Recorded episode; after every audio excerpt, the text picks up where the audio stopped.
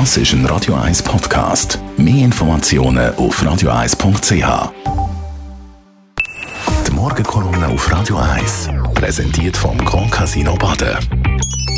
Grand Casino Baden. Baden im Glück.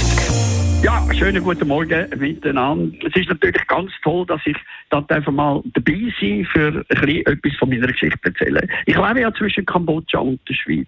Und das ist ein Wechselbad. Ein Wechselbad, man kann sagen, von kalt und heiß und kalt und heiß.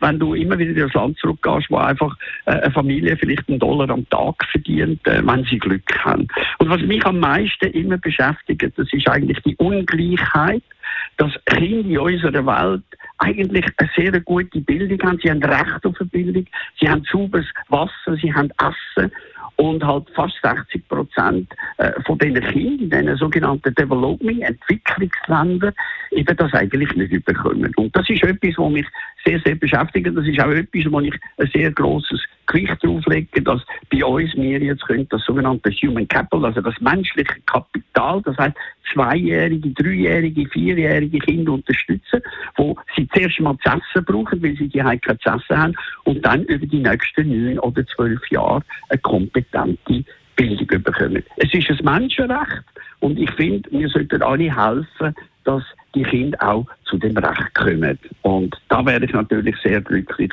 wenn wir auch für das immer wieder Unterstützung bekommen. Somit wünsche ich euch einen ganz schönen Tag und dann hören Sie mich ja vielleicht bald wieder. Die Morgenkolumne auf Radio 1.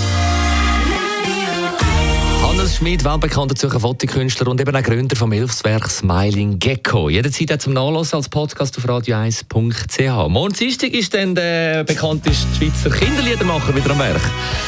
Die Morgenkolumne zu hören von Das ist ein Radio 1 Podcast. Mehr Informationen auf radio1.ch.